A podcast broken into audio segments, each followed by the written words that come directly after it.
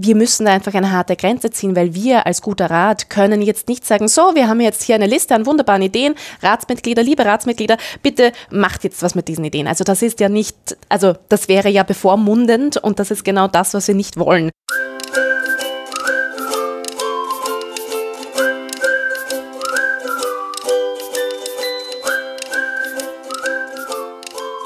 Hallo Gregor.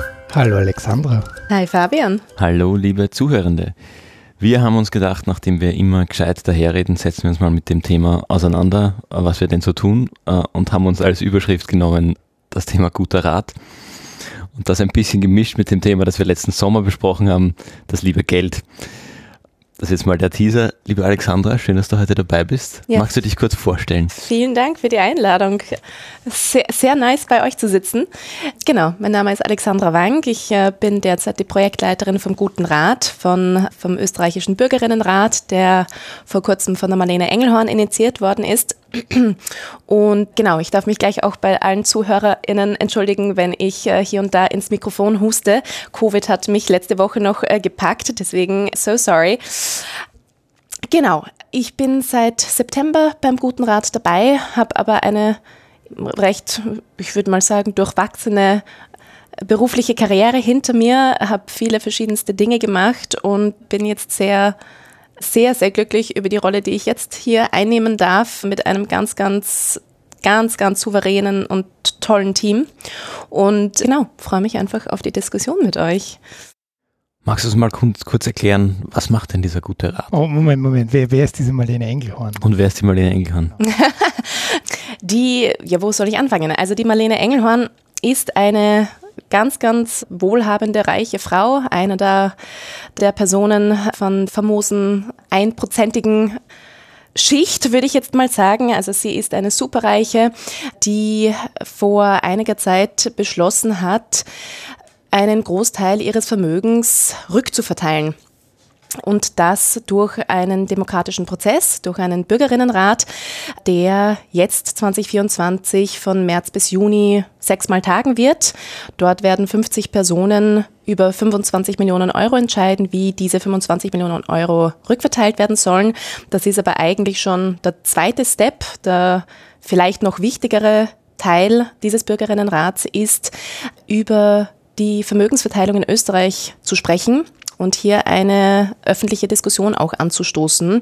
Und ich bin auch sehr glücklich darüber, dass wir das jetzt schon vorab geschafft haben. Also es ist in aller Munde. Es gibt ganz, ganz viele Menschen, die, die schon diskutieren. Wir hatten jetzt äh, vor kurzem eine interne Klausur, wo alle Kollegen und Kolleginnen schon erzählt haben, wo sie denn schon gehört haben, wer mit wem diskutiert hat und wo die Fetzen schon geflogen sind. Und das fand ich ganz, ganz toll. Und so gehen wir auch unserem, unserem Auftrag nach, über diese Verteilung zu sprechen, über diese sehr ungleiche Verteilung zu sprechen und Genau, also das ist quasi so der Kurzdurchlauf des guten Rats. Bevor wir ins echte Thema einsteigen, brauchen wir natürlich ein bisschen Gossip, oder? also du sagst schon ein Prozent und superreich und so. Also wie, wie, wie, wie merkst du das denn, wenn du mit, ich kenne ja solche Menschen nicht, noch nie getroffen oder vielleicht, manche können es gut verbergen, I don't know.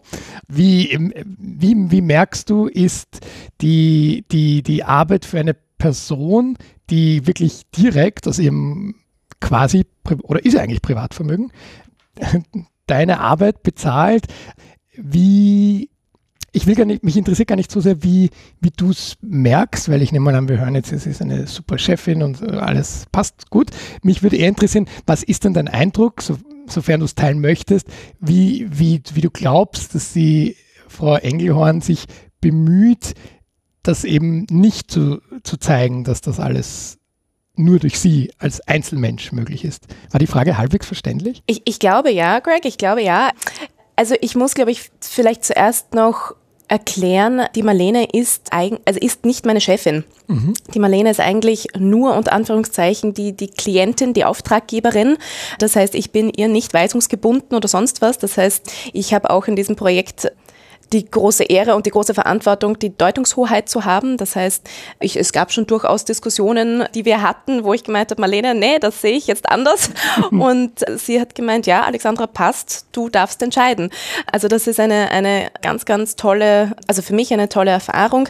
Man muss dazu sagen, ich habe die Marlene, ich würde jetzt mal sagen, vor, was ist jetzt, 2024, vor eineinhalb Jahren kennengelernt und es hat mich sehr überrascht, wie bodenständig diese Frau ist. Also ich habe ähm, ich früher zum Beispiel im Hotel Sacher gearbeitet und da lernt man ja alle möglichen Menschen kennen und auch die Marlene und ihre Familie waren, also da habe ich sie nicht kennengelernt, aber ich weiß, dass ihre Familie auch im Sacher natürlich oft gewesen ist, vor allem ihre Großmutter und ich habe einfach gesehen, okay, es gibt Menschen, die das sehr zeigen, ja, wie du vorhin eben gesagt hast, du kennst eben nicht viele Superreiche oder gar keine.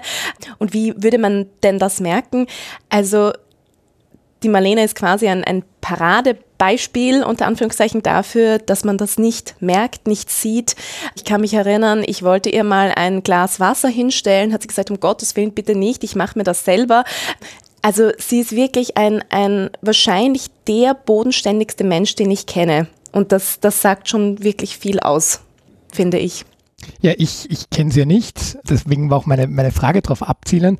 Ich, ich unterstelle jetzt, nur Sie aus den Medien kennen, dass sie solche Gesten sich bewusst auch zu, zu, zu eigen machen musste, und mittlerweile bin ich mir ziemlich sicher, so wie du es jetzt auch schilderst, ist das auch ganz selbstverständlich, dass sie das so sagt. Aber ich würde jetzt mal unterstellen, dass für eine gewisse Glaubwürdigkeit in ihrem, nennen wir jetzt mal Umverteilungskampf, das vielleicht ja auch notwendig war, so ein bisschen Character Building zu betreiben. Ist das, mhm. ist das mhm. jetzt fast schon eine gemeine Unterstellung? Oder, weil, weißt du, so wie, so wie du sie schilderst und ich, ich, ich glaube dir das aufs Wort.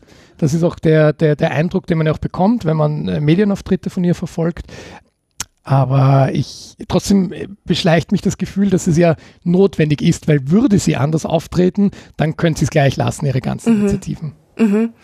Ich, ich verstehe die Unterstellung unter Anführungszeichen absolut. Also ich, ich, ich, also Unterstellung im Sinne von dass man natürlich ein gewisses Bild von superreichen Menschen hat oder sehr vermögenden Menschen hat, die, die, die mit viel Macht ja auch viel tun können. Aber es tut mir urleid, dass, dass die Marlene halt wirklich einfach hm. einer der liebsten Menschen auf der ganzen weiten Welt ist. Es ist wirklich so. Also ich, ich, das ist auch überhaupt nicht gespielt. Also das hat mich nämlich auch ganz am Anfang, als ich sie kennengelernt habe, überrascht. Ja, es ist, also überrascht. Es hat mich positiv mitgenommen, weil ich einfach gemerkt habe, genau so, wie sie auftritt mit diesem sehr demütigen, bodenständigen Auftreten, ich kann es wirklich nicht anders sagen, genauso ist sie im echten Leben. Also da ist nichts gekünstelt, da ist wirklich, sie ist ein extrem authentischer Mensch. Und ich sage das nicht, weil sie meine Auftraggeberin ist, sondern weil ich die Marlene wahnsinnig schätze und als wahnsinnig charismatischen Menschen kennengelernt habe. Wie gesagt, wir hatten auch schon unsere Diskussionen, aber das, das ändert nichts an meinem sehr, sehr positiven Bild an ihr. Als wir noch total unerfahren waren mit, mit Fundraising, so ungefähr zehn Jahren, haben wir Geld für ein Projekt gesucht. Also der Fabian ist irgendwann gekommen zu einer Vorstandssitzung und hat gesagt, das bringt alles nichts, wir müssen einen superreichen Menschen finden, der das, das meine Idee. Das war deine, das war deine Idee. Und das, das Coole ist ja, der Fabian hat sie also bis zu diesem Menschen sogar hingeschafft, oder? Oder nur ins Vorzimmer, das weiß ich gar nicht. Und jedenfalls, der hat uns natürlich abblitzen lassen, weil wir waren, also weiß ich jetzt gar nicht, ob es an der Projektqualität lag. Auf jeden Fall lag es an unserer Vorbereitung, die halt mhm. völlig unerfahren. Ne? Ja, genau, einfach gesagt, das ist die Idee, das brauchen wir, also ohne irgendwelche Budgetpläne oder, oder so. Das wird mich jetzt aber, ich meine, wenn ihr den Gossip haben möchtet, will ich jetzt auch den Gossip. Wer war dieser gute Herr? Ich weiß nicht, wer war das? Ich kann mich sagen. Naja, also man, was, was, also ich kann jetzt keine Namen nennen, weil vielleicht gibt uns ja doch irgendwann noch Geld. Die Hoffnung stirbt zuletzt. Kann man das sagen, dass du ihn dazwischen schon noch öfters getroffen hast, aber in anderen Kontexten? Nein, das hilft auch nichts. Ähm, ich stehe gerade auch selber am Schlauch, ich weiß gar nicht, wer das war. Ja, oh je, also äh, wie, die, wie die wohlhabenden Menschen hat einen Doppelvornamen. So, das reicht. Mhm. Ähm, jetzt weiß ich, wer das und ich, ich okay. bin ja nicht wohlhabend, deswegen habe ich den Doppelnachnamen. Ach so. Ach so, er hat einen Vornamen. Einen Doppelvornamen. Doppel ui, ui, ui. Na, ich werde nachdenken, ich werde nachdenken. weil du gesagt hast, du hast die Marlene Engel vor ein paar Jahren kennengelernt, warum ich diesen Schwank erzählt, du warst ja früher auch Fundraiserin. Hm. Hast du sie so kennengelernt? Bist du auch naiv auf sie zugegangen und gesagt, äh, please, please? Äh, äh, jein, jein, jein. Also ich habe äh, die Marlene, also ich war früher beim Momentum-Institut quasi unter anderem für, für unser ganzes Fund- und Friendraising zuständig und die Marlene war aber schon Spenderin des Momentum-Instituts, deswegen ich musste sie nicht mehr anwerben und genau, dort habe ich sie quasi kennengelernt. Das heißt, wenn sie jetzt ihr Geld umverteilt, wird sie das Momentum-Institut nicht mehr unterstützen können? Ich, äh, ja, also das eine Herz weint, das andere Herz blüht auf, ja. Also Genau, ich, ich fürchte, so schaut es aus, weil sie ja quasi im Endeffekt, äh, weil ja auch in den Medien ununterbrochen kursiert, dass sie 90 Prozent ihres Vermögens um, also rückverteilen möchte. Das stimmt de facto nicht. Im Endeffekt wird es viel mehr sein. Also es wird alles gewesen sein, was sie, was sie quasi besitzt weil sie jetzt noch einen Teil ihres Vermögens natürlich für ihre Lebenserhaltungskosten hernimmt. Sie hat, also sie zahlt ganz normal Miete und hat ja auch gerade kein Angestelltenverhältnis, ist auch nicht selbstständig. Das heißt, sie muss quasi noch von, von ihrem Vermögen leben können. Aber im Endeffekt wird dann quasi alles rückverteilt geworden sein. Dann schauen wir uns doch den Prozess mal an. Wie wird das rückverteilt geworden sein? Du hast gesagt, es gibt 50 Personen, die 25 Millionen Euro verteilen, das heißt 500.000 Euro pro Person. Die mhm. tagen sechsmal im Laufe der nächsten sechs Monate in etwa. Mhm, mh. ähm, fang mal ganz von vorne an. Warum 50 Personen? Wer sind die 50 Personen? genau, genau, genau. Also dann fange ich wirklich ganz am Anfang an. Es war ja so, dass die Marlene sich nicht ganz sicher war, wie sie denn das jetzt anstellen könnte und hat dann mit ein paar schlauen Köpfen. Dann fangen wir ja. nochmal weiter ja. an, ja. wie sie denn was anstellen könnte. Was war denn ihre ursprüngliche Zielsetzung? Ihre ursprüngliche Zielsetzung, und das ist ja quasi auch das, wofür sie ununterbrochen noch äh, lautstark kämpft, äh, vor kurzem auch wieder in Davos beim Weltwirtschaftsforum, ist quasi die Besteuerung von Superreichen, von Überreichen. Und sie hat gemeint, wenn zum Beispiel die österreichische Regierung das quasi nicht hinbekommt oder nicht, nicht möchte, dass es eben eine Erbschaftssteuer gibt, dass es eine Vermögenssteuer gibt, dass es eine Schenkungssteuer gibt, dann muss sie einen anderen Weg finden, um ihr Vermögen, wofür sie nichts getan hat, wieder in die Gesellschaft zurückzugeben. Ja, also wie, wie könnte sie das hinkriegen? Äh, da, und ich meine, wir sind im Jahre 2024, die Wahlen haben noch nicht stattgefunden. Es gibt keine Erbschaftssteuer, es gibt keine Vermögenssteuer, es gibt keine Schenkungssteuer in Österreich. Das heißt, sie hat entschieden, gut, dann muss ich das jetzt anders angehen und hat eben mit anderen zusammen herausgefunden, so könnte man das sagen, dass man ja durch einen Bürgerinnenrat, durch so ein demokratiepolitisch, ein demokratiepolitisches Instrument so etwas anstellen könnte. Also so etwas im Sinne von eine Diskussion anzustoßen und dann tatsächlich auch etwas zu tun. Genau. Und so ist die Malede dann auch zum Foresight-Institut gekommen, das ja ein, ein Institut für Statistik unter anderem ist. Und die haben dann gemeinsam, ich glaube, da hat der Prozess im puh, März, Juni, nein, März, April, Mai 2023 angefangen wo man dann schon die ersten Gespräche geführt hat, okay, wie könnte man denn das machen? Und dann war es so, dass das Foresight-Institut vor dem Sommer 2023 beim Innenministerium angefragt hat um 10.000 Adressen, um so einen Bürgerinnenrat dann zu konzipieren oder um, um konzipieren zu können. Das ist ja dann, also das ist dann so gelaufen, dass das Innenministerium gesagt hat, ja, diese 10.000 Adressen geben wir euch aus dem zentralen Melderegister, weil diese Debatte zur Vermögensverteilung im öffentlichen Interesse steht. Ja, also dass wir quasi eine, eine öffentliche Debatte zu diesem Thema führen. Gut, und dann, ich glaube, es war der Stichtag 1. Dezember 2023, wo diese Stichprobe an 10.000 Adressen also wo das Foresight-Institut diese 10.000 Adressen bekommen hat. Die waren willkürlich ausgewählt, oder? Die waren, das war eine Zufallsstichprobe. Mhm. Also im Grunde genommen musstest du am 1. Dezember 2023 16 Jahre alt sein und in Österreich gemeldet sein. Sonst waren keine Angaben, die, die wir irgendwie beachten mussten. Genau. So sind dann diese 10.000 Adressen zum Foresight-Institut gekommen und 9. Januar 2024, also vor ein paar Wochen, wurden an diese 10.000 Menschen einen Brief geschickt. Das war quasi unsere Einladung an Sie, bei diesem Bürgerinnenrat mitzumachen. Am gleichen Tag haben wir unsere Pressekonferenz gehalten, wo wir diese äh, wo wir dieses Projekt, diesen Bürgerinnenrat vorgestellt haben, mit der Marlene Engelhorn eben und dem Christoph Hofinger vom Foresight Institut.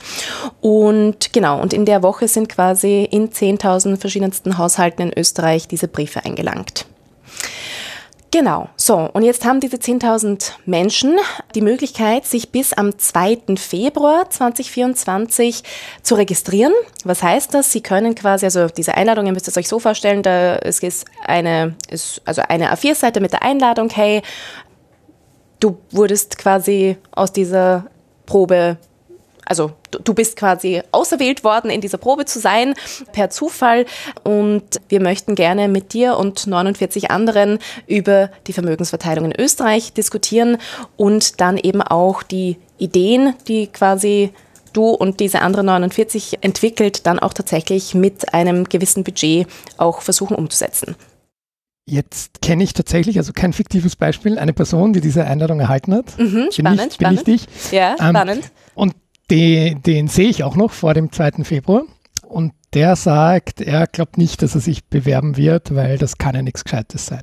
Okay, spannend. Ähm, weil was bringt schon, wenn er da dabei ist und sollte man das. Also er, er, hat auch viele inhaltliche Argumente, aber jetzt per se ist mal das, das erste Argument ist einfach, ja, ob er sich das überhaupt antun kann und will. Der ist auch sehr, sehr, sehr viel ehrenamtlich aktiv. Das heißt, äh, neben seinem Vollzeitjob und so weiter was, was, was soll ich dem jetzt sagen, wenn ich ihn jetzt sehe in den nächsten Stunden? ah, das, aber das ist sehr spannend. Es wäre jetzt natürlich total spannend zu, zu wissen, was die inhaltlichen Diskussionspunkte ja, von zu denen kommen wir dann aber, später hin. aber naja, ich meine, wir haben einige Rückmeldungen erhalten mit, mit der Frage, naja, was muss ich können, welche ja. Fähigkeiten muss ich mitbringen und so weiter. Und es ist uns ein extrem großes Anliegen, immer zu sagen, man muss erstens keine also kein Wissen dazu haben. Ja, man muss nicht irgendwelche Zahlen können, man muss keine Fakten kennen, man wirklich gar nichts. Ja, man muss um Gottes Willen auch nicht Marlenes Meinung sein. Ja, also darum geht es in diesem Bürgerinnenrat. Wir möchten nicht, dass, also das wäre auch kein State of the Art Bürgerinnenrat, wenn wir hier 50 Leute drinnen hätten, die eins zu eins das sagen, was die Marlene sagt. Also das, das wäre fatal. Ja, dann wäre unsere, unser Bürgerinnenrat eigentlich, äh, wie soll ich sagen, dann ja, hätten wir quasi ein, ein, ein großes Problem, würde ich mal sagen. Also was du, was du deinem Bekannten, deinem Freund sagen kannst, ist, bitte, bitte registrier dich, weil es werden hier so viele unterschiedliche Menschen zusammenkommen, die mit ganz, ganz vielen unterschiedlichen Perspektiven, Meinungen, Ansätzen, Ideen kommen wo ich einfach finde, es ist wahnsinnig spannend zu diskutieren. Ja? Sollte er ein, ein, Mensch sein, der, der gerne einfach mit anderen in Kontakt tritt und, und über ein Thema spricht. Es ist uns auch völlig klar, dieser, dieser Zeitplan ist recht strikt, ja, also weil du sagst, er, er arbeitet Vollzeit, ist, ist viel ehrenamtlich unterwegs. Hut ab übrigens dafür. Wir versuchen natürlich alles, alles zu tun, um die, die Ratsmitglieder zu unterstützen, was auch das, das, die zeitliche Ressource angeht. Ja, also quasi, sie müssen ja von, von Samstag 13 Uhr bis Sonntag 15 Uhr in Salzburg Stadt sein, um bei diesem Bürgerinnenrat sechsmal eben dabei zu sein. Es ist uns völlig klar, dass das ein recht strenger Zeitplan ist. Aber jegliche jegliche Vorkehrungen, die wir treffen können, um ihn da auch zu unterstützen, die, die, werden, wir, die werden wir machen und vornehmen. Aber ja, spannend, spannend, spannend. Also er muss nichts können dafür, er muss nichts wissen dafür, wenn das seine Sorge ist. Na, eigentlich das Gegenteil, wie ich dem Fabian davon erzählt habe, hat gesagt, ah, der ist ja perfekt dafür. Mhm. Fast schon das Gegenteilige, also ein sehr meinungsstarker, informierter Mensch. Die also du sagst, ihr unterstützt, ihr könnt, wie kann ich mir das vorstellen? Ihr, ihr, man kann also das Kilometergeld dann abrechnen mit euch oder bucht ihr tatsächlich Zugtickets? Also wie weit geht diese Unterstützung?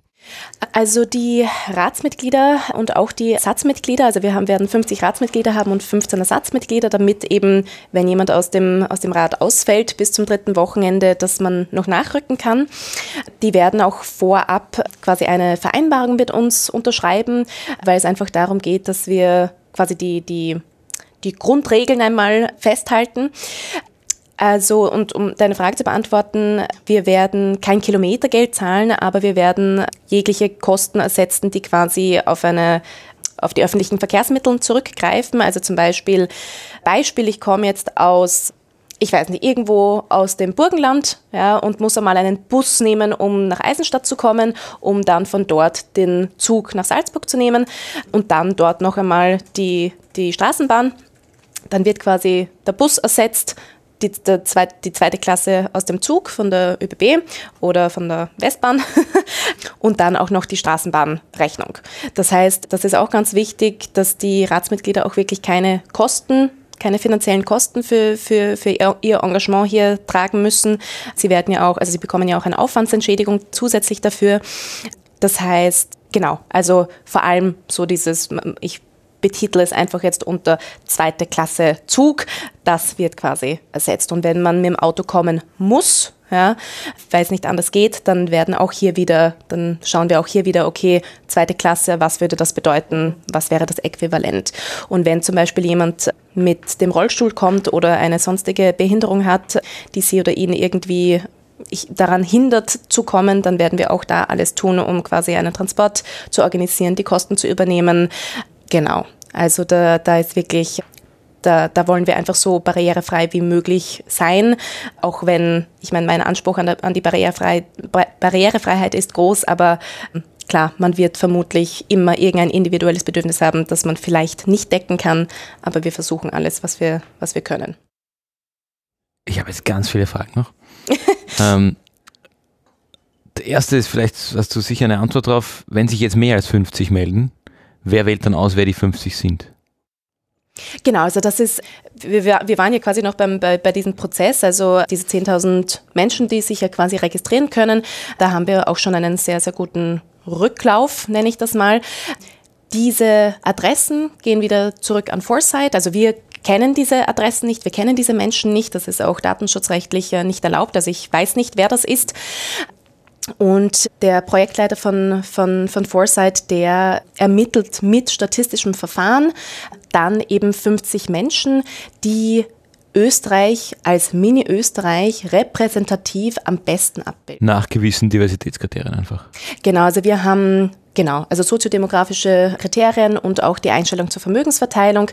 Das ist auch ganz wichtig, ah, weil wir. Geben die ja, an bei der Rückmeldung, oder? Genau, genau, Aha, okay. genau, genau, weil wir da natürlich auch schauen möchten, das wäre ja sonst auch da wieder nicht repräsentativ, wenn alle sagen, eben, wir sind alle gegen oder alle für eine Vermögenssteuer, das wäre ja auch nicht repräsentativ. Deswegen haben wir auch das abgefragt. Mhm, kurzer Einschub, wie ist da das Verhältnis? Also was sind da eure derzeitigen statistischen Daten? Wir wissen aus, aus, aus den Statistiken, dass mindestens zwei Drittel der Bevölkerung in Österreich für eine gerechtere Vermögensverteilung sind. Sie sind dafür, dass Vermögende mehr beitragen. Was ich aber in dem sehr spannend finde, ist, dass man in den Medien nichts davon mitbekommt. Und das überrascht mich wenig. Jetzt habe ich noch eine andere Frage. Für mich in, der, in dem Mechanismus, dass sich die zurückmelden müssen, greift doch eigentlich ein Self-Selection Bias. Das heißt, da hat jetzt einfach der, ich nehme jetzt ein, irgendein Beispiel, der alleinerziehende Pfleger ohne viel Möglichkeiten zur Kinderbetreuung einfach eine ganz andere Hürde teilzunehmen, trotz äh, Kost, stattlichen Kosten und so, als die flexible Programmiererin, die gut verdient und eh nur 35 Stunden arbeitet. Also da ist ja dann die, die Wahrscheinlichkeit der Rückmeldung oder auch irgendwie die, die ich sehe da immer noch ein, es ist deutlich einfacher und ich komme auch aus dem Förderwesen, wir sehen das gleiche Problem, also ich habe da auch keine Antwort drauf. Ich finde es, ja, möchte es noch irgendwie weil vielleicht habt ihr eine Antwort drauf. Privileg hilft da auch und schmälert die Hürde, da, da teilzunehmen. Das heißt, weniger privilegierte Gruppen, die ja gerade die sind, die von einer ungleichen Vermögensverteilung negativ betroffen sind, sind auch die, die da tendenziell sich schwerer tun und eine größere Hürde haben, daran teilzunehmen.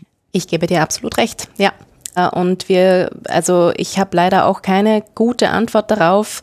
Ich meine, wir, wie gesagt, wir und das ist vielleicht eine, eine sehr unbefriedigende Antwort, aber wir versuchen einfach wirklich auch alles, damit eben genau jene Personen, die eben, die du gerade beschrieben hast, dass genau jene in diesem Rat drinnen sitzen. Also da geht's um Sprachbarrieren. Ja, also zum Beispiel, es gibt ganz, ganz viele Menschen in Österreich, wo Deutsch nicht die erste Muttersprache ist oder die erste Sprache ist. Ja. Auch da natürlich versuchen wir da jegliche Dolmetschmöglichkeiten zu, zu, zu gewährleisten. Auch im Vorhinein haben wir, also zum Beispiel, wenn, wenn jemand einen Brief bekommen hat, eine Einladung bekommen hat und die Person hat kein Deutsch gesprochen, dann die Person zumindest die Möglichkeit gehabt, einmal anzurufen. Ja, und wir haben geschaut, also nicht wir, sondern das Institut, mit dem wir auch hier zusammenarbeiten, mit Jaksch und Partner, auch hier jegliche Dolmetschmöglichkeiten zur Verfügung zu stellen. Als ein Beispiel zum Beispiel, oder ich glaube, weil du jetzt auch gesagt hast, mit Kinderbetreuung, auch die, also wenn es zum Beispiel Kinderbetreuung, nehmen wir wieder das Beispiel aus dem, aus dem Burgenland, irgendwo aus einer kleinen Gemeinde aus dem Burgenland, wenn es da zum Beispiel eine sage jetzt mal, alleinerziehende Mama ist, die, die gerade ein, ein kleines Kind hat, entweder ersetzen wir hier die Kosten für die, für die Kinderbetreuung zu Hause oder wir äh, stellen eine Kinderbetreuung vor Ort in Aussicht. Also, und da haben wir auch schon ganz viele Rückmeldungen bekommen. Das heißt, die wird es natürlich geben. Also, ich fürchte, man kann leider nur so weit quasi gehen. Ja, ich wünschte, es wäre anders, weil ja, es ist, es ist natürlich eine, eine Art, ja, es, es ist schon ein bisschen eine, eine Auswahl unter Anführungszeichen im Vorhinein. Und aber ich, ich hoffe nicht, ja. Schauen wir mal. Ich hoffe nicht. Und ich, ich glaube auch, ja, dass das Thema, dass wir es hoffentlich so schmackhaft unter Anführungszeichen gemacht haben, dass auch Menschen, die sich das vielleicht normalerweise auch nicht zutrauen, ja, eben, oh Gott, ich weiß zu wenig oder ich weiß gar nichts oder ich verstehe das auch nicht, worum es da überhaupt geht. Ich hoffe sehr, dass wir die abholen. Ja. Okay, und ich meine, ihr habt ja dann durch das größere Sample eigentlich die Möglichkeit, wenn selbst wenn sich im Verhältnis weniger Leute mit kleineren Privileg melden oder keinem Privileg melden, habt ihr die Möglichkeit, das über die Gesamtgröße wieder auszugleichen. Genau, also ich. Das macht ich, natürlich ich, angenehmer. Genau, also dieses, dieses Sample von 10.000 Personen oder, oder äh, genau, ist ja schon relativ groß, ja, aber da genau darum haben, also genau deswegen haben wir auch um so viele Adressen auch gebeten, weil es sowohl der Marlene als auch mir ein großes Anliegen ist, dass dieser, dass dieser Rat einfach auf der einen Seite natürlich repräsentativ ist, aber halt auch wirklich so gut es geht divers ist. Mhm. Genau. Mhm. Cool. Genau. Was passiert dann? Genau, wo waren wir denn im Prozess? Also, Die treffen ähm, sich sechsmal in Salzburg. Genau, sie treffen sich sechsmal in Salzburg, ja, da war was, genau. genau, und äh, also wir fangen quasi am 16. März an und es geht dann immer eben von Samstagmittag bis Sonntagnachmittag. Und im Grunde genommen werden diese Ratsmitglieder von einem sehr erfahrenen äh, Moderationsteam begleitet das auf der einen Seite, das geht anders nicht. Also man braucht bei einer, bei einer Bürgerinnenbeteiligung eine gute Moderation. Und ganz, ganz wichtig, dass es auch quasi ganz normal in Bürgerinnenräten, weil das ja eine wahnsinnig heterogene Gruppe ist, die da zusammenkommt, bekommen sie von verschiedensten ExpertInnen aus den verschiedensten Bereichen Inputs also zum Beispiel, wie schaut denn überhaupt die Vermögensverteilung in Österreich aus? Also was sind denn da überhaupt die Fakten? Ja, also da, da kommen ÖkonomInnen, wir werden Personen aus der Soziologie haben, aus der Politologie, aus der Philosophie, auch aus der Philanthropie und auch aus der gelderhaltenden Seite. Also ihr müsst es euch so vorstellen, 50 Personen, die sich noch nie kennengelernt haben, also wahrscheinlich, kommen zusammen, haben ganz viele verschiedene Perspektiven, haben einen ganz unterschiedlichen Wissensstand an Dingen. Das heißt, man muss einmal versuchen, sie auf, auf ein halbwegs gleiches Level an Wissen zu kriegen. Also was heißt zu kriegen? Wir werden es nicht schaffen, aber wir werden es versuchen, damit einfach einmal sich alle ein bisschen eine bessere Meinung äh, bilden können. Genau, und es ist dann so, also wir haben so dieses, okay, wie schaut denn die, Vermögensverteilung denn überhaupt aus? Was, was macht das mit uns? Ja, was macht das mit einer Gesellschaft? Und es geht ja im zweiten Schritt dann wirklich darum, abgesehen von dieser Diskussion, dann eben 25 Millionen Euro rückzuverteilen. Und das zu tun, das klingt jetzt sehr spaßig. Also ich, ich, ich habe mir das auch schon oft gedacht. Also wie würde ich jetzt 25 Millionen Euro irgendwie rückverteilen und, und was könnte ich mit diesem Geld irgendwie systemveränderndes tun? Aber das ist nicht so einfach, weil ich meine, und Fabian, du kommst äh, aus dem Stiftungswesen, du weißt, wie das ist, Fördergelder zu vergeben. Ich bin mir nicht sicher, ob irgendwer aus diesen 50 Personen aus dem Förderwesen kommt. Das heißt, wir hoffen darauf, dass wir auch ExpertInnen aus der Rückverteilung und aus der Philanthropie haben, die auch einmal so ein bisschen erzählen, okay, auf was kann man denn so achten beim Fördern? Ja, was ist da wichtig? Wie, wie ist denn da der Austausch sinnvoll mit der gelderhaltenden Seite? Das ist das eine. Und dann möchten wir natürlich auch ExpertInnen aus der Praxis haben, die eben genau aus der gelderhaltenden Seite sagen, ui, also wenn ihr uns jetzt da eine Mille zuschiebt, dann wird das schwierig, weil wir haben nicht die Infrastruktur, um diese Summen zu bewältigen zum Beispiel. Also wir wissen, das Stiftungswesen ist sehr divers. Die Organisationen, die, die Geld erhalten, sind wahnsinnig divers. Das heißt, da kann man nicht einfach eins zu eins immer alles ja, durchsetzen, so wie man sich das in den Kopf gesetzt hat. Ja, das ist dann wohl der Punkt, wo ich jetzt einhake. Ich bin ja gelderhaltende Seite hier in diesem Podcast. Oder, das klingt jetzt falsch. Ich würde gern mehr Geld erhalten, nicht wahr?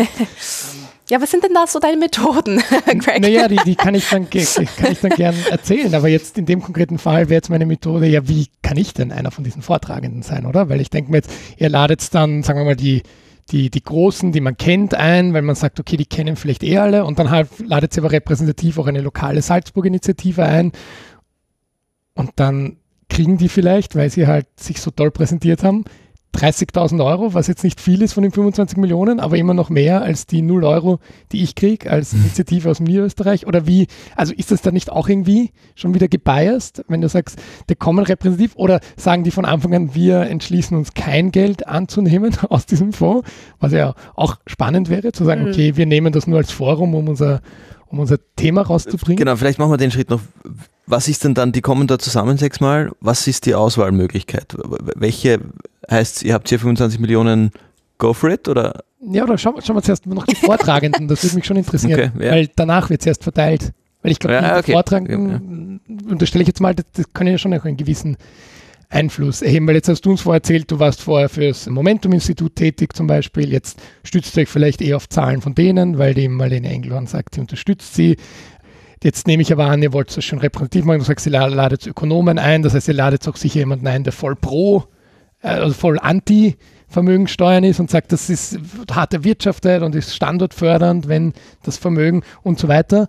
Also wie ist auch hier die, die, die Auswahl von den, von den Speakern? Das würde mich jetzt an der Stelle mal mhm. interessieren, bevor wir dann an die Verteilung kommen. Ja, es sind alles ganz, ganz valide Punkte. Also wir haben einen, ähm, einen ExpertInnen-Pool. Ja, also quasi, wir haben jetzt nicht quasi diese, okay, wir setzen da jetzt vier Expertinnen rein und das ist es quasi und das sind jetzt quasi die unsere Lieblingsökonominnen und Soziologinnen und was weiß ich was alles, also ich überspitze das jetzt sondern wir haben einen Expertinnenpool, der auch laufend ergänzt wird, weil wir da auch einfach schauen möchten, okay, hey, auch da, so wie du sagst, ja, es gibt manche Ökonominnen, die nicht für eine Vermögenssteuer sind, die nicht für eine Erbschaftssteuer sind. Also das ist ja auch, also das ist ja auch legitim. Unsere, ich meine, unsere Gesellschaft ist divers. Man hat, und das habe ich auch in den letzten zwei Jahren sehr, also immer mehr gelernt, obwohl ich jetzt persönlich natürlich auch meine eigene Meinung habe, aber es gibt einfach Fakten, Zahlen, Lagen, ja, die man einfach anders interpretieren kann. Ja, also ich meine, das sehen wir ja tagtäglich in den Zeitungen, fliegen ja auch die Fetzen, okay, aber das könnte man ja so sagen und das könnte man ja so sagen und so weiter. Und das ist für die Gesellschaft gut, das ist für die Gesellschaft schlecht und so weiter. Das heißt, dieser Expertinnenpool soll schon auch zeigen, okay, hey, auch hier gibt es verschiedenste Meinungen. Äh, wir sind auch nicht, äh, also wir haben auch schon zum Beispiel auch hier Bewerbungen unter Anführungszeichen erhalten. Hey, ich würde eben gern Experte, Expertin sein. Genau, also dass dieser, dieser Prozess, in dem wir diesen Expertinnenpool ergänzen, der läuft weiterhin. Also da gibt es laufend, laufend Gespräche der, der Expertinnenpool wird dann natürlich auch veröffentlicht, das ist ganz klar. Ich würde auch, auch noch gerne dazu sagen, jene ExpertInnen, die zum Beispiel dann auch Vorträge halten in, im, im Guten Rat, werden natürlich aufgezeichnet, werden natürlich online gestellt, damit die Öffentlichkeit hier mitlesen, mitschauen, mithören kann, mitdiskutieren kann. Da wird es sicher auch Diskussionen geben, aber genau das wollen wir ja, wollen wir ja bezwecken damit. Genau. Also wir versuchen auch da ein bisschen ein bisschen, wie soll ich sagen, heterogener zu denken. War das jetzt deine Bewerbung als Vortragender, Gregor? Genau. Immer, äh, bitte ja. noch äh, um einen Lebenslauf und ein, ja. und ein Bewerbungsschreiben. Und ja, gern, ja.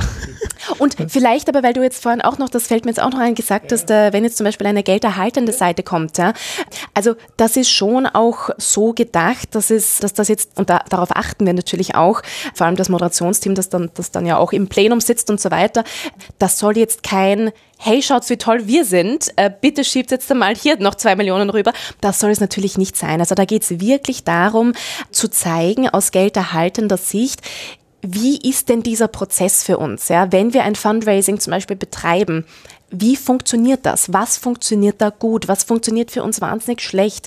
Welchen, welche Kommunikationsschritte brauchen wir zum Beispiel mit der fördernden Seite? Also da, geht, da ist der Fokus wirklich auf dem, weil, die, weil diese 50 Ratsmitglieder ja dann in diese fördernde Position kommen.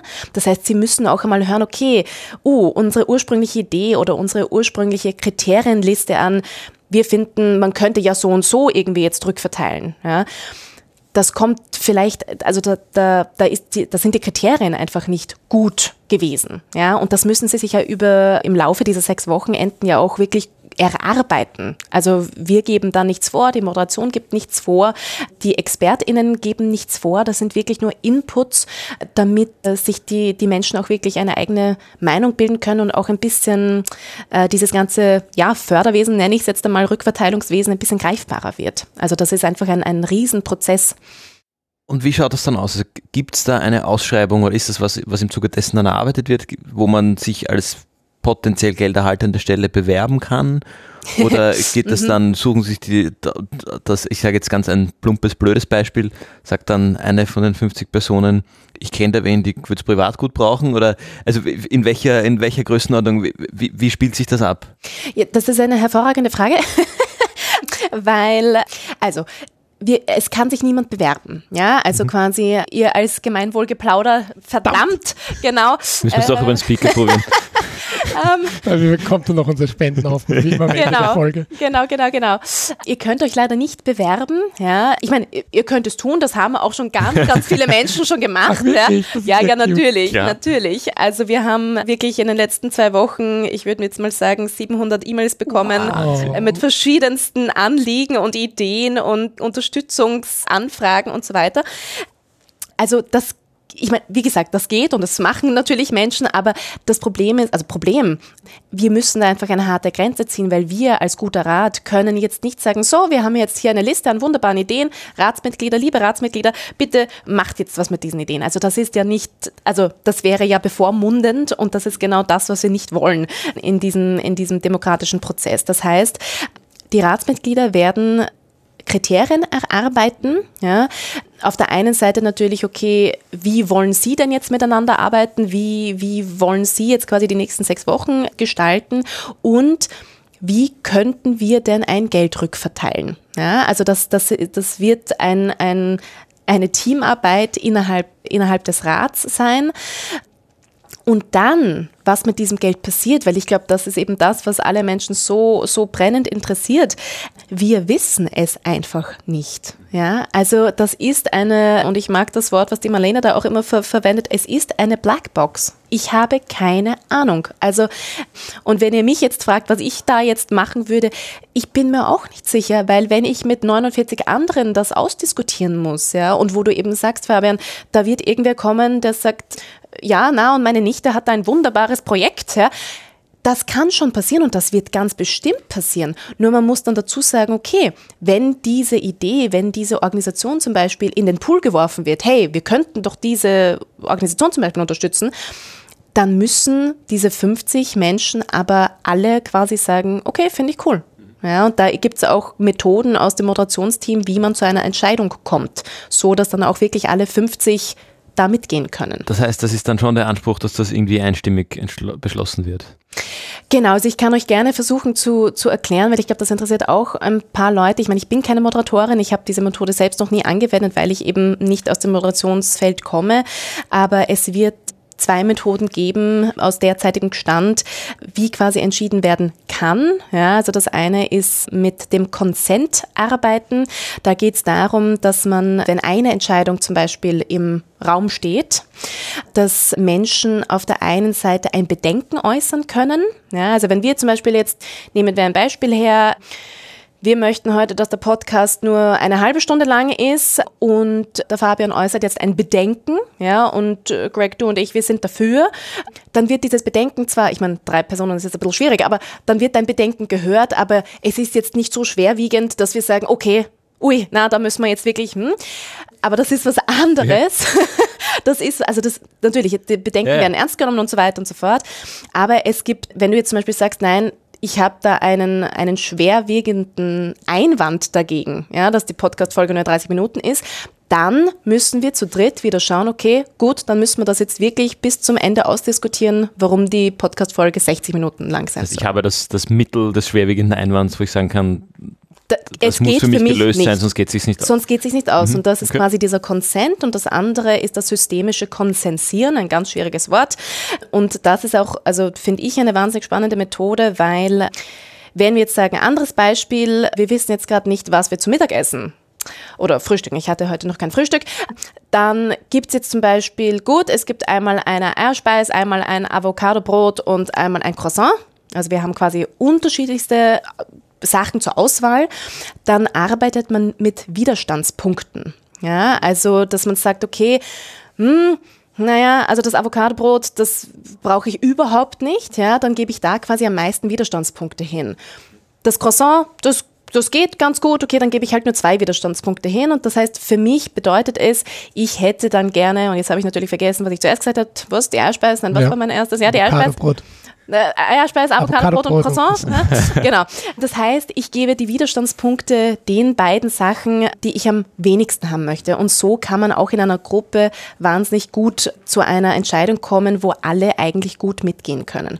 Und ich hoffe, dass mein Moderationsteam mich jetzt im Nachhinein nicht lyncht und dann sagt, ui, was hast du denn da für einen Chance gesagt? Also du, du kriegst schon das Gregor Seal of Approval. Ich, wenn du mich gefragt hättest, welche Methoden fallen dir, Gregor, als erfahrener Moderator ein, hätte ich genau die ah, zwei ah, genannt. Also insofern, du hast sie super erklärt. Oh, ähm, Wahnsinn, Wahnsinn. Okay, gut, sehr gut, sehr gut, sehr gut. genau, Stichwort beim ersten wäre noch Soziokratie als, als, als Überschrift. Genau, danke. Genau, genau. Die, genau. Handzeichen. Genau.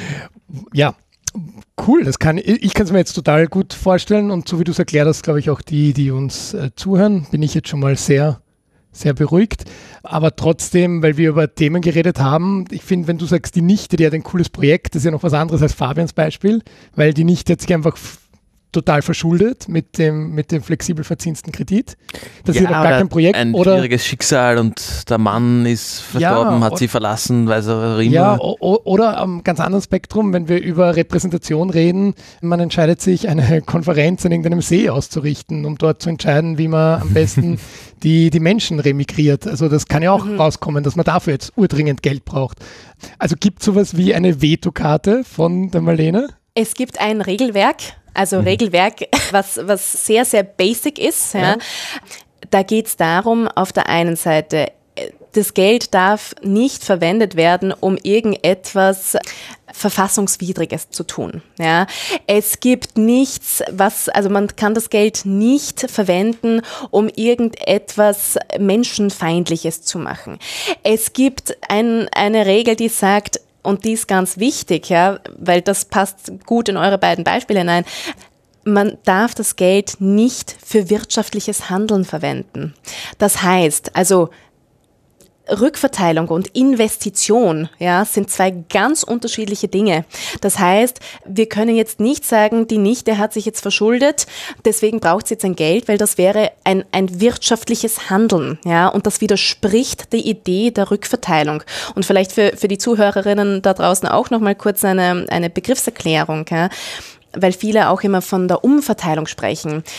Umverteilen kann ein Staat mit Steuern. Ja. Wenn der Staat aber sich entscheidet, das nicht zu tun, dann müssen quasi einzelne Personen sagen, okay, sie verteilen ihr Geld rück. Ja, also diese, diese Unterscheidung zwischen Umverteilung und Rückverteilung ist, ist eine wichtige und die unterscheidet sich bei uns auch nochmal ganz stark von der Philanthropie. Ja, also, weil ganz oft in der Philanthropie geht es darum, dass ich nenne es mal, wie es ist, oft in der Geschichte ein reicher, älterer, weißer Mann sagt, so, ich würde jetzt gern, dass quasi mein Geld in der Familie bleibt, dass es an Zwecke geht, die, die mir am Herzen liegen. Ich spende an, ich weiß nicht, irgendeine Organisation, wo ich dann mein Gewissen quasi wie soll ich sagen, beruhigen kann. Das ist ein Unterschied zur Rückverteilung, weil eine Rückverteilung bedeutet, man bezieht die Menschen ein, die dann auch tatsächlich von diesem Geld profitieren. Man bezieht die die Bedürfnisse einer Gesellschaft mit ein. Das heißt, ja, kurz gesagt, es gibt ganz, ganz wenige ganz basic Regeln, ja, Regeln, ja, unter Anführungszeichen, wo die Marlene sagt, naja, also dafür, das, das widerspricht einfach einer Rückverteilung. Also, das, das, ja, genau. Wie schaut es mit Geldern für politische Parteien aus? Das geht auch nicht, weil es auch da wieder der Rückverteilung widerspricht. Ja. Also das ist ja kein, also eine Partei, das muss man sich ja auch überlegen, ist ja auch ganz oft, also muss de facto ja mehr sein als jetzt ein Rückverteilungsinstrument. Ja, also eine Partei hat ja verschiedenste Interessen und das widerspricht einer Rückverteilung. Also da, wenn man jetzt sagt, man stellt in der Rückverteilung die, die Bedürfnisse einer Gesellschaft in den Mittelpunkt dann ist das, ja, schwierig. Also was heißt schwierig? Das, da könnten wir jetzt über Parteipolitik sprechen und diskutieren, aber ich glaube, genau. Eine technische Frage fällt mir noch ein, wie ist das Ganze mit dem Thema Steuern? Also was für eine Art von Zuwendung ist das dann? Ist das dann eine Privatspende von Marlene Englern oder hat sie das irgendwie gestiftet und sie das Zuwendungen und vor allem auch auf der empfangenden Seite? Als was kommt denn das denn an? Ist das dann eine Spende? Ist das ein eine Förderung. Eine Förderung, ist es ein Sponsoring? Also es sind jetzt total blöde, blöde, blöde Fragen. Nein, das, das sind überhaupt keine Das ist ja insofern Fragen. auch wichtig, wenn ich mir überlege, okay, ich gebe jetzt dem Projekt nur 50.000 Euro, sagen wir mal, mhm. diesem einen Projekt und dann kommen wir drauf, naja, aber ankommen beim Projekt tun maximal 32.000 Euro. Ist das allen ständig bewusst und so weiter? Also jetzt, ich habe irgendein Beispiel gerade, das sind keine realen Zahlen, aber dass man auch das sehr oft mit bedenken muss. Gerade jetzt, wo wir Debatte haben, okay, spendenbegünstigte Organisationen, ja, ist jetzt leichter zu werden, aber erst seit 1.1. und die Formulare sind noch gar nicht fertig. Also vielleicht sind sie noch gar nicht begünstigt bis zu dem Zeitpunkt, bla bla bla bla bla. Mhm, das sind überhaupt keine blöden Fragen. Das sind sehr gute Fragen. Also Erstens, äh, diese 25 Millionen Euro sind quasi in einem also jetzt einfach gesagt, in einem Treuhandvertrag gebunden. Ja, das heißt, die Marlene hat da auch keinen Zugriff drauf, wir auch nicht, niemand von uns. Das heißt, es gibt ein paar äh, TreuhänderInnen, die, also Ihr müsst es euch so vorstellen, oder sag mal, in unserer Vorstellung ist das jetzt so, vielleicht ist es dann auch ganz anders, wenn die Ratsmitglieder im Juni dann oder am Ende dieses Prozesses vielleicht eine Art Liste haben, ja, wo sie quasi sagen, okay, wir würden das Geld gern so und so rückverteilen dann gehen diese TreuhänderInnen mit der Entscheidung des Rats zur Bank und sagen, so, das muss jetzt so und so überwiesen werden. Und das heißt, das ist ein Privatvermögen, das in einem Treuhandkonto gebunden ist ja, und das wird quasi dann ausgegeben. Und von der gelderhaltenden Seite, also eben ob das als Spende, als Förderung, Sponsoring oder sonst was ankommt, das wird mit den, äh, also leicht gesagt, leicht gesagt, in meiner Vorstellung ist es einfach eine eine rückverteilte Spende, so könnte man das vielleicht nennen, also ein, ein rückverteiltes Geld, ja, das an keine Bedingungen geknüpft ist natürlich. Ja. Also das ist eben auch ganz, ganz wichtig, dass wir eben schauen, okay, was braucht die gelderhaltende Seite? Um mit diesem Geld gut umgehen zu können. Und da, da, das muss einfach, ja, da müssen wir noch einen Prozess finden, also nicht wir, sondern die Ratsmitglieder müssen einen Prozess finden, okay, wie könnten wir denn das gut hinbekommen? Spannend, das Geld ohne Marschall wünscht sich jede gemeinnützige Organisation. Genau. Kommt halt natürlich mit, mit Downside für die geldgebende Seite dass da nachher keine Accountability ist, dass die wirklich das mit dem Geld machen. Genau, aber das ist natürlich auch wieder dieser spannende Aspekt, man gibt eine Macht ab, ab ja, die man ganz oft oder, sehr, oder meistens wirklich nicht haben sollte in the first place. Und ist, äh, ist finde ich, ein, ein, ein interessanter Aspekt, das im Kontext der Rückverteilung zu sehen und nicht im Kontext der Umverteilung, weil als Privatperson oder Einrichtung kann man mit dem privaten Vermögen machen, was man will. Genau. Während wenn das Steuergelder sind, wird immer eine gewisse Rechtfertigungsgrundlage da bleiben, wenn der Staat einem Projekt, die bei dem Beispiel zu bleiben 50.000 Euro gibt, gibt es sonst vielleicht nachher eine parlamentarische Anfrage, mhm. was ist mit dem Geld passiert. Und sehr zu Recht muss eine Förderstelle, die auch mit staatlichen Geldern arbeitet, dann irgendwie sich anschauen, dass das auch im Sinne der Gemeinschaft und der Zielsetzung des, des Staates verwendet wurde also das, das, da gibt es eine gewisse Accountability und ein, ein, Reporting, das man einfordern muss irgendwie, da kann man schwer davon weg. in einer idealen Gesellschaft vertrauen wir einander und das zurecht mhm. funktioniert, aber das ist, darum finde ich spannend zu sagen, okay, das, oder auch den Blickwinkel zu sehen, diesen großen Vorteil hat man als private Mittelgebende für die Rückverteilung im Unterschied zur Umverteilung, weil man sagen kann, wir vertrauen da wem und go und wir müssen ja. uns da nachher nicht mehr damit befassen und ja. die können damit, wenn sich danach die nächste Katastrophe einstellt, dann verwenden sie das Geld halt für was anderes in, in diesem Sinne ihres, ihrer Mission, ihres Auftrags. Genau, genau. Und ich glaube, man muss auch dazu sagen, dass der ganze, und das merken wir auch im Team, ja, also dass dieses Projekt, dieser Bürgerinnenrat ist einfach ein Prozess. Also es ist wirklich, wir lernen jeden Tag was Neues dazu. Es kann gut sein, dass wenn man jetzt diesen Podcast in einem Jahr hört, es komplett anders gelaufen ist. Ja? Also noch einmal, weder die Marlene noch wir haben irgendeine Entscheidungsmacht oder sonst was. Das ist wirklich eine Entscheidung, die im Rat fällt. Und was diese 50 Ratsmitglieder entscheiden, das wissen wir einfach nicht. Mhm. Wo Geld jedenfalls gut rückverteilt ist, ist bei Gemeinwohlgeplauder. Wir verlinken unser Konto wie immer in der Beschreibung. Ihr wisst, 50 Euro ist unser Quartalsziel. Das sind 200 Euro pro Jahr. Das Jahr hat gerade begonnen. Wir haben Stand heute 15 Euro und 82 Cent auf dem Konto. Also liebe Frau Engelhorn, wenn Sie zuhören, auf die 200 sind Sie ja gar nicht mehr so viel oder wir finden 50 Leute, die jeweils ein bisschen was geben. Das wäre doch auch eine gute Strategie. Ich habe auch eher gerechnet, das sind 25 Millionen. Wenn man das durch die knapp 9 Millionen Euro äh, Menschen in Österreich aufteilt, ja. dann kriegen wir jeweils 2,80. Hm. Ähm, nicht ganz. Das würde ich dann, wenn ich das bekäme. Du würdest 2,80 Euro an Gemeinwohl Ja, würde ich machen. 2,80 Euro, gut. Okay. Mhm. Kannst du aber kurz noch ausrechnen, wie, das ja. ist eigentlich eine leichte Rechnung, oder? Wie viele Millionen werden nochmal verteilt beim Guten Rat? 25. 25. Das ist also die Hälfte von 50. Genau. Das sind 500.000 Euro pro Person, wenn sich die ja, selber ja, mitnehmen okay. zum Beispiel. Jetzt, jetzt habe ich, genau. hab ich mich verrannt. Ist eigentlich eine leichte Kopfrechnung. Ich würde gerne wissen, wie viele Jahre Gemeinwohlgeplauder wir damit finanzieren können. Mit 25, Mit 25 Millionen Euro? Ja, Ich denke recht lang. Da kommen wir lange aus. Ja, das erleben du und ich nicht mehr. Da haben wir dann einen ganz anderen Overhead, weil wir eine Organisation aufbauen müssen, ein Handover organisieren, ein Knowledge Management. Okay. Es wird dann schnell ineffizient. In diesem Sinne, was sind, was sind also unsere, unsere also Stretch Goals für heute? Entweder 2,80 Euro überweisen an uns? Ja, genau. Also das wäre, wenn du jetzt zuhörst und dir denkst, 2,80 Euro wäre, wäre dein, dein Beitrag zur, zur Rückverteilung. Okay, oder 50 Euro, um unser ganzes Quartal genau. auszufinanzieren. Genau oder die 200 Euro fürs ganze Jahr und ihr könnt halt jeweils immer diese 15,82 Euro, die wir schon haben. Davon abziehen. Davon. Außer von den 2,80 Euro. Bitte keine 15 Euro abziehen. danke, danke für den Hinweis. Ja, ein bisschen, bisschen mit Wirtschaften kenne ich mich dann noch aus. Ah ja, sehr genau. gut. Ähm. ähm ich gebe es dir nur aus, das Geld. du bist ja die empfangende Seite. Richtig. Okay. Kommen wir zu den Empfehlungen, oder? Kommen wir zu den Empfehlungen. Ich, ja, ich will noch ganz kurz einen, einen Gedanken gern, gern teilen zu dem Gesamtprozess, weil ich ja immer wieder mich auch aus bisschen anderer Richtung, aber dann irgendwie doch ganz ähnlich mit dem Thema befasse.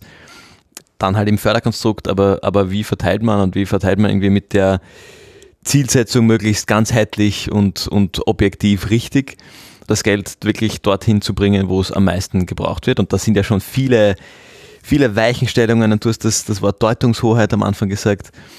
Das ist halt, also das finde ich immer total spannend, da kann man anfangen mit, was ist gut? In, in, und, und das sind halt dann am Ende, und das finde ich das, das, das Interessante und irgendwie auch das Schöne an solchen Prozessen, am Ende sind es die Individuen, die drinnen sitzen. Und die kann man vorbereiten, die kann man briefen. Wie man die vorbereitet, ist dann auch wieder eine Auswirkung von vielen Individuen, die in irgendeiner Form ineinandergreifen. Aber am Ende ist es immer eine, eine individuelle Entscheidung von jedem und jeder Einzelne, ob ich dann mein, mein Veto reinbringe oder meine Bedenken reinbringe oder wie auch immer. Äh, und da, da kommt man irgendwie auch nicht ganz aus. Und das finde ich irgendwie einerseits schwierig, weil man immer und auch zu Recht, finde ich, das hehre Ziel hat, zu sagen, es muss ganzheitlich richtig und objektiv so rückverteilt werden, wie es am besten einer, einer Gesellschaft, unserer Gesellschaft gut tut aber der limitierende Faktor ist dann doch immer, oder limitierende Faktor, ist halt immer das Individuum und kein Mensch kann als Einzelperson diese ganzheitlich irgendwie jemals, Ganzheitlichkeit jemals erreichen und, und verstehen und danach urteilen. Und darum ist es irgendwie immer ein, ein Kollektiv an vielen subjektiven Entscheidungen. Das finde ich einfach irgendwie ganz spannend, dass ich, man nicht sagen, ich kämpfe damit, aber ich, ich stoße da immer wieder drauf in unseren Fördervergabeprozessen, wo die Frage ist, wer sitzt jetzt in einem Expertinnenbeirat oder wir haben Jugendliche, die über, über viele unserer, unserer Förderentscheidungen irgendwie maßgeblich mitentscheiden. Wie wählt man die aus? Wie bereitet man die vor? Welche, wie viel Macht gibt man, gibt man ab und gleichzeitig wie viel Verantwortung hängt man denen um? Und was macht das dann wieder mit dem Individuum, das eine Entscheidung treffen soll? Absolut. Und ich glaube, das ist eine wahnsinnig, ich meine, es ist eine wahnsinnig philosophische Frage und eine wahnsinnig nicht leicht zu beantwortende Frage. Ich meine, ich kann auch nur aus meinem Leben sagen, ich habe, ich bin leider ein Mensch, der sehr, wie soll ich sagen, reali also sehr realistisch ist. Ich bin jemand, der, der lang ein recht negatives Menschenbild hatte, ja. Aber ich habe in den letzten paar Jahren auch gelernt, man muss und darf Menschen sehr, sehr, sehr, sehr viel anvertrauen und darauf vertrauen, dass sie, dass sie gut handeln. Ja, und das ist auch etwas, was, was der Marlene auch ganz, ganz groß, groß schreibt, dass man Menschen wirklich vertrauen kann, ja, und dass man ihnen zutrauen kann, eine gute, unter Anführungszeichen, Entscheidung zu treffen. Und wie auch immer die ausfällt, sie wird gut gewesen sein, weil es im Prozess mit anderen gewesen ist. Und ich glaube, dieser demokratische Faktor auch in einer Welt, wo eine Demokratie sehr in Frage gestellt wird von vielen Menschen, glaube ich, ist einfach auch nochmal ein, ein Schritt in die richtige Richtung. Und es gibt einfach wahnsinnig viele Fragen, die, die für uns alle immer unbeantwortet bleiben werden, ja, weil es einfach ein, ein für uns Menschen viel zu philosophische Komponente hat. Aber ich glaube, ja, in meinem Kopf ist, ist es ganz oft eine Frage von Millimeterarbeit und das, das Bohren dicker Bretter, bis sich ein bisschen ein, ein Systemwandel oder generell eine Veränderung bei uns Menschen und in unserem System ergibt. Und man darf nicht aufhören, daran zu arbeiten. Also ich verstehe dein, dein Dilemma. ist ja auch, finde ich, immer das, also ist das Grunddilemma einer Gesellschaft das, das Individuum versus das, oder Individuum im Zusammenspiel mit dem Ganzheitlichen. Ja, absolut. Und wer trägt wen? Mhm, genau. Jetzt aber, Gregor, dürfen wir zu den Empfehlungen kommen. Und dann fange ich gleich an, oder? Wenn du mich da schon so aufrufst. Ich empfehle, und ihr habt das sicher mitgekriegt, Anfang des Jahres die Recherchen von Korrektiv zu eben einer dieser Geheimtreffen an einem See, um sich mit österreichischen Experten in Deutschland zu treffen. Geheimplan gegen Deutschland hieß die Reportage und die haben nicht nur eine Reportage daraus gemacht, sondern auch ein Theaterstück, das im Berliner Ensemble von unserem Volkstheaterregisseur Intendant Kai Fogges inszeniert wurde. Und das Tolle an dieser Kooperation ist, dass das Volkstheater, weil es ja in Österreich beheimatet ist und die Leute nicht nach Deutschland reisen konnten, das einfach als Stream kostenlos zur Verfügung stellen. Das heißt, man kann sich das noch anschauen und es gibt meine höchste Empfehlung dafür, weil das einfach ja, Theater so sein soll heute und ist auch jetzt ein paar Tage nach Veröffentlichung noch immer leider sehr aktuell. Alexandra, was hast du uns mitgebracht? Was ich euch mitgebracht habe, ist ein Buch von Rennie Edo Lodge. Und zwar heißt dieses Buch Why I'm No Longer Talking to White People About Race ja, schaut hinein. Es geht nämlich ein bisschen darum, die eigenen Privilegien, das eigene System zu hinterfragen oder ein bisschen besser zu verstehen, warum es manche Gruppen auf dieser Welt gibt, die einfach systematisch diskriminiert werden. Das kann ich euch wirklich nur ans Herz legen, vor allem auch so wie du gerade gesagt hast, ja, mit dem Hintergrund, was sich derzeit in Deutschland und Österreich und auf der ganzen Welt abspielt. Genau, das kann ich euch auf jeden Fall ans Herz legen und es ist sehr schnell durchgelesen und gibt einem wirklich viel, viel zum Bedenken. Fabian. Ich habe wieder eine Hausübung mitgebracht. Und oh zwar, wir haben heute übers, übers Geld schon gesprochen ja, und über das Thema Umverteilung und verwandt damit ist für mich so ein bisschen die Macht des Geldes und die, ich möchte die, die eine, ich habe leider die genaue Zahl jetzt nicht im Kopf, aber tatsächlich ist die, sind alle unsere Konsumentscheidungen in ihrer Auswirkung auf das Große und Ganze verschwindend äh, im Vergleich dazu, wo unser Geld liegt, weil das ja Kapital ist, das Banken nutzen, um damit andere Dinge zu finanzieren und damit können sie von Öl über Rüstungskonzerne bis hin zu nachhaltigen Energiequellen finanzieren. Und ich möchte euch mitgeben, euch das mal zu überlegen, wo ihr eigentlich euer, euer Geld parkt. Und das sind jetzt nicht nur die Investments, das reicht beim ganz kleinen Girokonto mit ein paar hundert Euro drauf. Das hat eine Auswirkung und zwar, wie gesagt, eine wesentlich größere als was ihr damit tut. Das heißt, wenn du versuchst, vegan zu leben, um damit dem Planeten was Gutes zu tun, aber dein Geld bei der falschen Bank liegen hast, ist der Negativ-Impact deines Geldes, das es dort geparkt ist, wesentlich größer als der positive Impact, den du in dem ganzen Leben als Veganer oder Veganerin erreichen könntest. Wobei wir jetzt natürlich die VeganerInnen nicht bashen wollen. Nein, ich, nein, nein, ich bemühe mich selbst vegan zu leben. Ah, Ähm, wunderbar. auch, auch als, als, als Signal und als, als Lebenseinstellung irgendwie.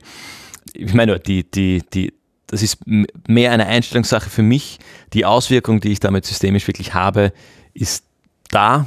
Allein schon, weil es auch Gespräche anregt und man da irgendwie ins, in, in den Diskurs kommt. Äh, Aber die, die Auswirkung meines, meiner Existenz wird, und für mich war das auch ein spannendes Learning, maßgeblich dadurch beeinflusst, wo mein Geld liegt. Obwohl ich damit gar nicht bewusst was mache, also nur am Girokonto schon. Dementsprechend ist es auch wieder relativ einfach, damit einen positiven Impact zu, zu erreichen. Fabian, fasse mal zusammen. Worüber haben wir heute gesprochen? Wir haben heute gesprochen im Wesentlichen über den guten Rat und das, das Thema der Rückverteilung. Wir haben begonnen eigentlich mit der Auswahl der Auswählenden. Na, eigentlich haben wir über Marlene Engelhorn zuerst noch gesprochen und über, über das Thema der, der Superreichen und mit wem wir damals, ist da schon eingefallen, wer es sein könnte? Ich weiß inzwischen. mit Bitte nicht on the record. Okay. Ich habe nur vor, vorher, wo du von der Westbahn erzählt hast, habe ich auch wieder dran denken müssen. Haben wir von der Westbahn wie- gesprochen? Ja. Ah, Okay. Jedenfalls haben wir von Marlene Engelhorn gesprochen äh, und nicht von der Person, mit der wir damals in Kontakt waren. Dann haben wir über den guten Rat und den Auswahl der Auswählenden, die Auswahl der Auswählenden gesprochen, wie ihr denn an die Personen kommt und ein Stück weit gekommen seid, die dann in diesem Rat sitzen werden, wie die gebrieft werden, wie die Empfangenden ausgewählt werden könnten, aber da wissen wir noch, das ist noch Große unklar. Blackbox, genau. Du hast uns ein bisschen einen Einblick gegeben in die Entscheidungsmethoden äh, und uns aufgeklärt, was denn der Unterschied zwischen Umverteilung und Rückverteilung ist. Genau, ich glaube, das fasst dann einigermaßen gut zusammen. Lieber Alexander, wir haben die Tradition, dass das letzte Wort bei uns immer unsere Gästin bekommt. Oh, oh, diese Ehre. Was Wahnsinn. sind deine letzten Worte Meine letzte, zu ich, dieser, hoffe zu nur, dieser ich, Folge? ich hoffe nur in diesem Podcast. Ich, ich, hoffe, verlasse, ich, ich hoffe, ich verlasse dieses Büro äh, lebend. ich weiß nicht, was ihr noch mit mir vorhabt. Top, top, top anmoderiert, Fabian. Aber ich muss sagen, Podcast gibt es seit fünf Jahren, das ist noch nie passiert, diese Moderation. Du sagst ja, du bist der mit der Moderationserfahrung bei uns. Ich muss das halt noch üben. Ah, Also Gott. abschließende Worte für die Folge. Alexander. Abschließende Worte. Ich glaube, ganz, ganz wichtig, weil ich glaube, weil wir jetzt gerade eben auch noch von Individuum und, und Kollektiv und so weiter gesprochen haben. Es ist wahnsinnig wichtig, sich seiner eigenen Situation und seiner eigenen Situation im System bewusst zu sein, egal wie das aussieht, ja, und äh, egal ob man ein Privileg hat oder nicht, ja. Ich finde, es ist wahnsinnig wichtig, hier ein Auge drauf zu werfen und in, in vielen Fällen auch sehr selbstkritisch zu schauen, okay, was kann ich vielleicht tun, um ein System, das sehr, sehr viele Menschen benachteiligt, wie könnten wir gemeinsam daran arbeiten, dass dieses System verändert wird. Weil es ist jeder Mensch gleich, es hat jeder Mensch das Recht auf alle Sachen, die wir auf dieser wunderbaren Erde haben, solange sie noch existiert. Und äh, ich finde, es ist ein Prozess auch hier zu sagen, das ist mein Standpunkt jetzt. Ich lerne aber aus verschiedensten Unterhaltungen, aus den verschiedensten Begegnungen mit den verschiedensten Menschen, wo ich stehe in diesem System. Und das ist einfach wahnsinnig wichtig, um uns als Gesellschaft auch wirklich äh, gut für alle weiterzutragen. Und das würde ich gerne unseren ZuhörerInnen noch äh, mitgeben. Also vielen Dank.